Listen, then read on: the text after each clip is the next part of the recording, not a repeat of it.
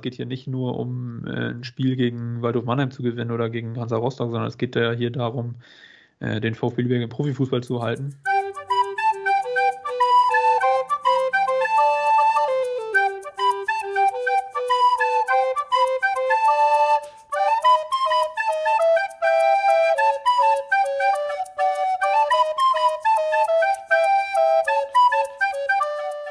Ja, liebe Schneemann-Community, es ist Montag, der 11. Januar. Ich würde sagen, zum Glück nehmen wir erst heute auf. Ich glaube, gestern wären da noch deutlich mehr Emotionen im Spiel gewesen. Ich glaube, es ist ganz gut, dass wir das haben sacken lassen. Der VfB verliert ein ganz, ganz wichtiges Spiel gegen den FSV Zwickau mit 1 zu 2 nach Führung. Zum siebten Mal verspielen sie jetzt schon eine Führung in dieser Saison. Es ist die dritte Niederlage in Folge und das sechste Spiel ohne Sieg. Ja, Landal und auch Deichmann nach dem Spiel gefrustet, keine richtige Erklärung. Ja, Yannick, fang einfach mal an. Was, was, was sagst du zu dem Spiel, zu dem Auftritt? Ja, das fängt natürlich toll an, so eine Folge. Ähm, wie gesagt, gucken wir erstmal vor dem Spiel ähm, auf die Ausstellung erstmal. Da hatten wir drei Wechsel. Ähm, Boland zurück nach Muskelfaserriss. Ähm, ganz, ganz wichtiger Spieler. Leider 60 Minuten nur drin gewesen im Tank. Aber da haben wir natürlich wieder gesehen, wie wichtig der einfach für die Truppe ist. Dann ist Steinwender reingerückt und Riedle, äh, beide für die Außenbahn. Dafür Thiel, Detas, die beiden Außenbahnen raus und Benjamina raus und nicht mal im Kader. Also der VfB ist da quasi ohne richtigen Mittelstürmer angereist. Ähm, Hebisch auch nicht im Kader, Hopsch ja immer noch in Quarantäne. Das war definitiv erstmal eine richtige Überraschung, als ich die Aufstellung gesehen habe und auch die Bank gesehen habe. Dann gucken wir einmal auf den Gegner, Zwickau da war auch heftige Kritik im Vorfeld an, an Joe Ennox, den Trainer. Ähm, kennt man vielleicht auch äh, eine ähm, Osnabrück-Legende. Und da war also richtig Kritik auch im, im Hafen bei denen. Ähm, ja, dann fangen wir mit dem Positiven an für den VfB. Das war auf jeden Fall die erste Hälfte, die war ordentlich. Ähm, ich habe teilweise gehört, die war richtig gut. Ja, kann man so sehen, muss man nicht so sehen. Zwickau war auch äh, in der ersten Hälfte extrem schlecht. Also ähm, ersten Chancen hatte dann auch Deichi in der siebten und, und äh, Boland in der elften Klasse Ball gespielt auf Kali, wenn ihr euch noch dran entsinnen könnt. Ein richtig starkes Tackling da vom Abwehrspieler von Zwickau. In letzter Den Not, wirklich, ne? Also wirklich, ich, Tor, ich habe eigentlich Elfmeter oder Tor, eins von beiden. Und dann gab es eine Ecke.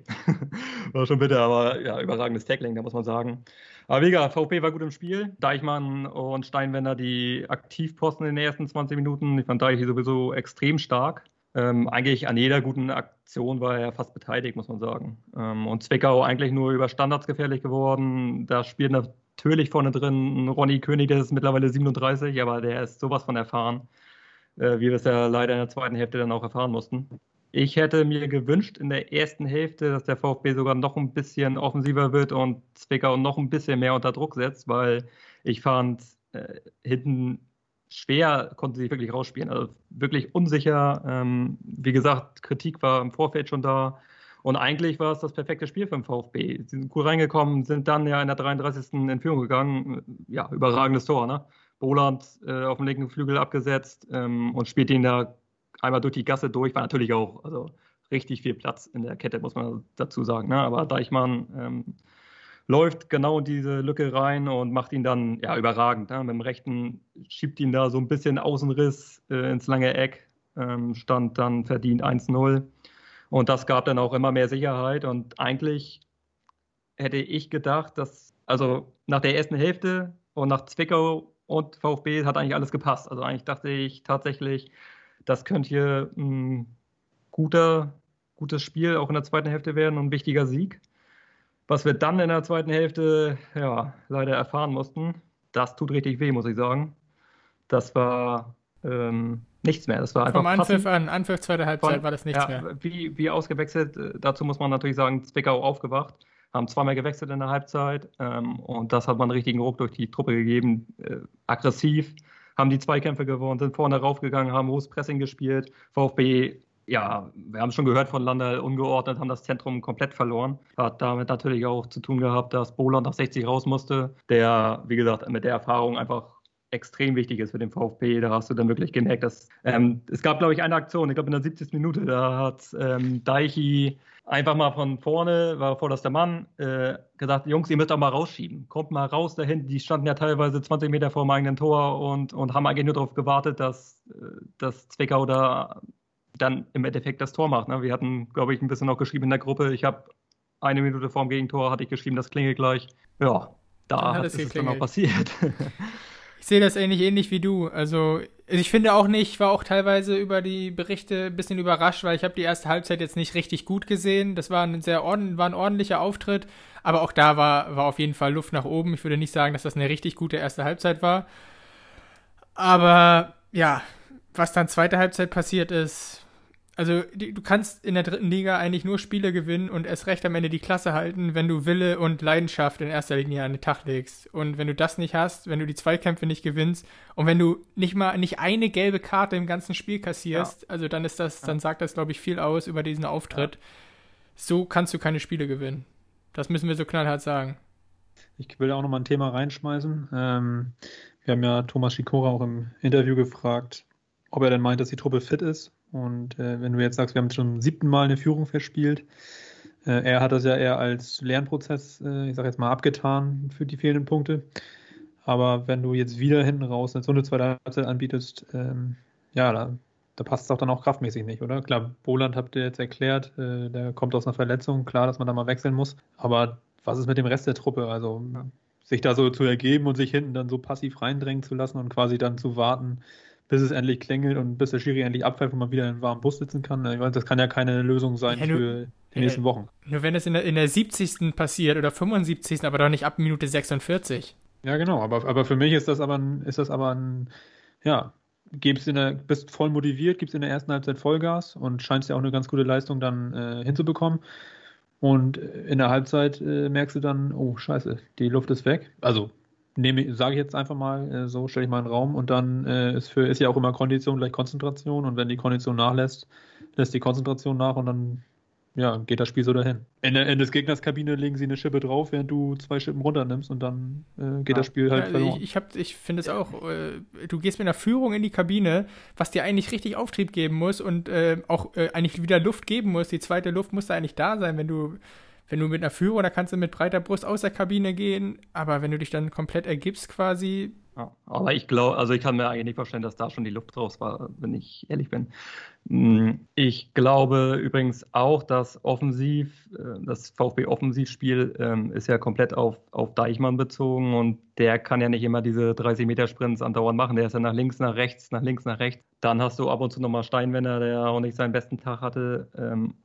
Die anderen verstecken sich dann teilweise so ein bisschen. Und dann hast du natürlich von hinten wenig Offensivdrang, gerade auch über die Außen. Da kommt dann auch einfach wenig und dann sind diese Spieler natürlich auch einfach nachher irgendwie verloren gegangen. Und ich finde, das ist auch taktisch wirklich ja. dünn gewesen. Ich, also, tut mir leid, wie kannst Aber du. Aber seit Wochen, ne? Seit Wochen. Ja, äh, gerade zweite Hälfte. Wie kannst du. Also Zwickau mit dem Ronny König vorne drin, das ist, der ist 1 über 1,90. Den, der gewinnt ja nicht ein Laufduell, der, den brauchst du in der Box. Wie oft der den Ball in der Box stoppen konnte. Äh, bestes Beispiel äh, beim 2-1. Er konnte locker den Ball am 16er, spielt ihn raus. Rechts äh, Schröter war es, konnte den Ball annehmen, gucken, spielt den Ball ähm, dann an den 16er zentral auf Starke und der schießt ihn ja gefühlt durch drei äh, VfB ja irgendwie durch. Äh, Reda sieht den Ball dann nicht richtig und dann klingelt es. Also alles viel zu passiv, alles viel zu defensiv. Wie viele, wie viele Flanken sie auch zugelassen ja. haben. Genau. Und wenn ich Einzel gegen Zwickau führe, die völlig von der Rolle eigentlich sind, dann versuche ich, ich persönlich würde dann eher die Motivation nutzen und offensiv ähm, die noch mehr unter Druck zu setzen, um dann auf das 2 zu 0 gehen, weil dann sind ja, sie komplett durch zumindest mal rausschieben, dass du einfach ja. dann, dass, dass du einfach diese, diesen, diese einzige Waffe, die du vielleicht beim Gegner siehst, diesen großen Mittelstürmer, ja, dass du den genau. einfach gar nicht in die Box lässt, weil du einfach genau. rausschiebst, immer wieder hochschiebst.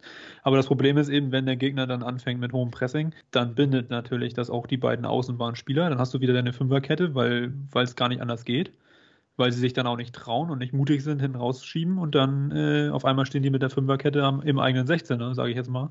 Ähm, ja, und dass es dann irgendwann zu Strafraum 10 kommt, ist dann ja nur eine Frage der Zeit. Genau, und da vorne kaum Entlastung. Ne? Wie gesagt, da gab es genau. da spielst du natürlich auch ohne, ohne, ohne einen großen gewachsenen Stürmer, der den Ball auch mal festmachen kann. Ja, im Laufe, der, ähm, im Laufe der zweiten Halbzeit werden natürlich die Wege nach vorne auch immer ekliger, weil natürlich die Kraft genau. nachlässt. Das ist ja ganz normal. Und dann schiebst du irgendwann nicht mehr raus. Ja. Wenn, du, wenn du da am eigenen 16er auf der, äh, auf der linken Außenbahn als Beispiel stehst und sollst dann rausschieben, das überlegst du dir ja zweimal, weil du gleich ja wieder zurück musst. Und das waren ja auch immer die, immer die gleichen, die rausgeschoben sind. Ne? Das, genau. Das ist ja dadurch, das, dass, du, dass du so tief standst, du hattest ja, die hatten ja nicht eine Kontermöglichkeit. Nee, genau. Wie gesagt, die standen ja teilweise wirklich 20 Meter vom eigenen Tor mit der, mit der letzten Reihe, äh, Gruppe. Ne? 20 Meter. Also, aber Konter ist natürlich auch so ein Ding. Du kannst ja dann, also einen Konter kannst du ja nicht spielen, äh, indem du einen schnellen Deichmann lang schickst, sondern du brauchst ja einen anderen, einen, der vorne den Ball bindet und die ja. über die Leute nachrücken lässt. Aber, ja. ja aber dass gesagt, da über Steinwände oder so mal was gehen könnte, das habe ich eigentlich schon ja. gehofft. Ja. Röser, Röser hat sich auch wirklich versteckt, da ging auch ganz, ganz wenig. Schon, ja, letzte Spiele schon nicht so doll gewesen. Aber lass uns da mal kurz über das Offensivspiel sprechen. Wir haben ja so ein bisschen gehofft, dass sie da jetzt in der Winterpause dran arbeiten, weil sie ja auch äh, in den ersten Spielen oder den Spielen zuvor immer sehr wenig Torchancen hatten. Also, ich weiß nicht, ich habe, also was das Offensivspiel angeht, habe ich keine Verbesserung gesehen. Und auch gar keine andere Variation. Ne? Wir sehen immer das, immer das gleiche Offensivspiel ähm, versuchen natürlich das Zentrum, wenn sie da Platz haben, dann versuchen sie es zu spielen über, über Boland ähm, und über C hier. Die beiden können ja nicht mal kicken, aber immer durchs Zentrum das versuchen. Wie gesagt, und die Außen, die hatten wir schon angesprochen, dass da echt wenig kommt. Jetzt leider auch von, von Steinwände. Und dann fehlt natürlich wirklich dieser Fixpunkt vorne, den du auch mal hoch anspielen kannst, der den Ball mal festmacht und den Ball, die Bälle dann verteilen kann. Auf die Nachrückenden, die dann auch nachrücken würden, wenn wir den Ball vorne mal fest hätten. Das sind so die, die großen Punkte. Ne? Dann, ja, jetzt haben wir noch die Option, Ramay wieder zu bekommen. Er ist allerdings auch kein groß gewachsener Mittelstürmer, sondern auch eher Kaliber Steinwender, äh, Deichmann, technisch gut, schnell. Aber ist ja ähm, auch genau das, was man jetzt braucht, ne? dass ja, man jetzt genau. mal, dass man ja. mal ein Pendant zu Deichmann auf den Platz kriegt, äh, dass es auch nicht so Karo einfach immer äh, ausrechenbar ist. Also wenn, wenn ich heute gegen VfB Lübeck ein Spiel habe, dann brauche ich ja nur äh, Deichmann äh, genau. einen auf die Füße stellen und dann war es das ja mit der Offensive. Ja. Und wenn du jetzt da noch Ramay als, als ähm, zweiten Mann so in den Halbräumen äh, wirbeln hast, dann ähm, wirst du schon schwieriger ausrechenbar. Das ist aber die absolut die große Hoffnung jetzt, dass du über, über beide ja. Seiten, über, über Kali, über Ramay, dass du richtig Tempo ja. über die Flügel hast, Spieler, die auch ja. ins 1 gegen 1 gehen können. Nur so kann es auch funktionieren. Bleibe ich aber dabei, dass wir aber nicht ein 3-5-2 brauchen mit Ramay und Steinwender auf den Außenbahnen, weil in der eigenen Hälfte bringen die beiden Jungs äh, auch nichts an Torgefahr. Die müssen einfach, die müssen einfach die Position auf der Außenbahn 20, 30, 40 Meter offensiver spielen dürfen und dafür Absolut. brauchen sie einen Verteidiger hinter sich. Absolut. Genau, genau. Und deswegen fordere, ich jetzt, deswegen fordere ich jetzt hier die Viererkette beim VfB, weil du sonst einfach keine Offensive äh, zustande bekommen wirst. Ja, du musst die offensive Dreierreihe im Mittelfeld spielen, wenn du 4-4-2 äh, oder äh, 4-2-3-1 spielst. Die drei im Mittelfeld müssen Deichmann, Ramay und Steinwender heißen. Und genau. dann können die nämlich variieren und dann können sie immer wieder in diese Räume reingehen. Also wie gesagt, so sehe ich es auch ganz genauso. Ähm, was Ramay kann und dass der sofort gefällig werden kann, haben wir nach zehn Minuten nach seiner Einwechslung auch gesehen. Ganz strittiges Ding, Maite, wie hast du das gesehen? Äh, er wird äh, läuft am Spieler vorbei, wird dann irgendwie mit dem Arm. Also ich war ganz, mir ganz sicher, dass er den pfeift. Also ja. für mich war das ein klares Foul. Ganz, ganz, ganz kniffliges Ding. Dann nächste Frage, wer ist denn im Strafraum gewesen? Das war wirklich, ja, genau, das habe ich mich dann auch ja. gefragt. Aber es wäre trotzdem eine rote Karte gewesen. Mhm. Also wirklich ganz, ganz, ganz knifflig. Ich hätte auch im ersten Moment sofort gesagt, Elfmeter und na, ja. Gibt's da nicht, da gibt es dann auch keinen Videobeweis, sonst irgendwas. Ähm, musste man ja, so da hatten sie Pech, das muss man sagen, da hatten sie Pech in der Szene. Ja, aber es war ja gefühlt die einzige äh, Offensivaktion, die ja. irgendwie da war. Ja, aber abhängig, unabhängig von Zwickau äh, muss man jetzt nach vorne schauen. Ich würde ganz kurz nochmal äh, Rocco Leser zu Wort kommen lassen und dass wir da noch einmal drüber sprechen, über die Aussagen nach dem Spiel. Fand uns äh, erste Halbzeit gut, viel mehr Ballbesitz, auch versorgt, dass wir Fußball gespielt äh, haben. Ich finde auch, dass wir ähm, völlig berechtigt 1-0 in die Kabine gehen. Ja, zweite Halbzeit, äh, Gegner nochmal Schippe draufgelegt, äh, lange Bälle auf, auf sehr gefährliche Stürmer. Äh, König, die da vorne äh, läuft. Wir kamen nicht mehr unter den Druck ra raus, müssen viel verteidigen in der 16er. ja, dann kommt natürlich das 1-1 und dann leider auch noch kurz vor Schluss äh, das, das 2-1. Ich muss sagen, da war noch ein, Moment mit Eli Ramay, wovon ich gedacht habe, das ist vielleicht rote Karte und selbst Elfmeter für uns. Aber zweite Halbzeit war es, war es, war es zu wenig. Ähm, ja, Punkteteilung war vielleicht noch berechtigt äh, äh, gewesen. Aber ähm, ja, ist so. Und wir müssen jetzt weiter zum, zum Spiel gegen Mannheim. Und äh, diese Enttäuschung ganz schnell von uns abschüttern und uns äh, fertig machen für das Spiel am, äh, am Mittwoch. Ja, deckt sich so ziemlich mit dem, was wir jetzt auch gerade gesagt haben. Ja, ich finde, er gibt auch einen ganz guten Weg vor, dass man das jetzt einfach abschütteln muss. Äh, was man jetzt wieder erlebt hat, ist natürlich wieder ein Nackenschlag, aber dass man einfach jetzt schon am Mittwoch ja wieder zu Hause auf der Lohmühle gegen Waldhof Mannheim spielt und es bringt jetzt nichts, da sich äh, selbst zu bemitleiden. Ähm, man hat jetzt die Hälfte der Saison ungefähr rum. Ist ja das letzte offizielle Hinrundenspiel für den VfB oder das, oder das vorletzte jetzt gegen Waldhof. Ähm, und ja, es hilft jetzt nicht zu jammern, sondern es muss jetzt eine Schippe draufgepackt werden. Ja, gerade zu Hause musst du, musst du zu sehen, dass du solche Gegner dann auch einfach schlägst, gerade in der jetzigen Situation. Ja, genau. Ich, also da gibt es jetzt keine, jetzt keine Ausreden. Also ja. Man kann jetzt ja schlecht sagen, mit einem Punkt gegen Waldhof zu Hause wären ja. wir jetzt zufrieden. Also das ist ja, wäre ja die völlig falsche Herangehensweise. Genau, jetzt sind, sind wirklich nur diese drei Punkte. Kannst du, wie gesagt, du musst wieder nur von Spiel zu Spiel jetzt irgendwie sehen, dass du deine Punkte holst und dass du den Anschluss auch einfach nicht verlierst dann an die, ans rettende Ufer. Ähm, auf Mannheim einmal geguckt, da sind mit zwei Spieler ähm, noch so im Kopf geblieben. HSV verfolge ich ja ähm, auch sehr intensiv und da äh, zwei Ex-Spieler, Guaida und Ferrati, beim HSV gespielt vor ein paar Jahren. Äh, ich glaube unter Joe Zinnbauer, Guaida rausgeholt aus der, aus der zweiten Mannschaft. Äh, viel Tempo hat der, technisch gut und Ferrati äh, ist ein, so ein typischer Spielmacher. Klein, Punkt relativ weit unten, wirklich quirlig. Musst du gucken, dass du dir nicht zu viel, zu viel den Ball gibst und dann gleich, gleich auf den Füßen stehst, weil der kann echt kicken. Also glaube ich auch schon, Murphy, du hast es rausgesucht, glaube ich, ganz gut auch gescored schon diese Saison. Also auf den müssen wir auf jeden Fall aufpassen. Und genau, also allgemein, allgemein einfach eine, ich glaube, eine Truppe, die die Stärke in der Offensive hat. Äh, wenn man da mal auf die Tabelle guckt, die haben auch schon 28 Buden gemacht. Untere Tabellenhälfte, da ist keiner auch nur annähernd in dem Bereich. Ähm, also torgefährlich sind sie, da wird es da wird's noch eine größere Herausforderung äh, für die Lübecker Defensive, ja, da sicher, sicher und gut zu stehen, weil sie gleichzeitig auch schon 31 Tore gefangen haben. Also verwundbar sind sie. Äh, sie suchen auf jeden Fall ihr Heil in der Offensive und ja, es wird, wird eine Herausforderung für Lübeck, aber ich bin da guter Dinge. Also ich, ich, ich wüsste nicht, wieso man sich ähm, ja, da jetzt verstecken sollte. Also keine Angst, aber man muss eben den, man muss eben dann auch die, die, die Zweikämpfe annehmen und auch die, die Männer dann entsprechend. Ja, ja nur, nur darüber geht es auch beim VfB. Ne? Du musst ins Spiel kommen über Zweikämpfe einfach und dich reinarbeiten in, solche, in so eine Partie. Gerade auf genau. dem Mittwoch, auch gerade auf dem Mittwochabend jetzt, Lohmühle, es werden Minusgrade erwartet, also das wird ein, ein richtig ekelhaftes Spiel werden. Ähm, aber wie gesagt, ich bin da auch guter Dinge trotzdem. Ähm, da wird auf jeden Fall was drin sein. Und die Jungs wissen natürlich auch, dass dann schon am Samstag mit Hansa Rostock der nächste Aufstiegsanwärter kommt. Und da brauchst du natürlich auch ein bisschen Selbstvertrauen. Von daher äh, wäre eine gute Partie gegen Waldhof schon wichtig mit einem Erfolgserlebnis, um dann auch gegen Rostock bestehen zu können. Das wird auf jeden Fall ein richtig schwieriger Brocken.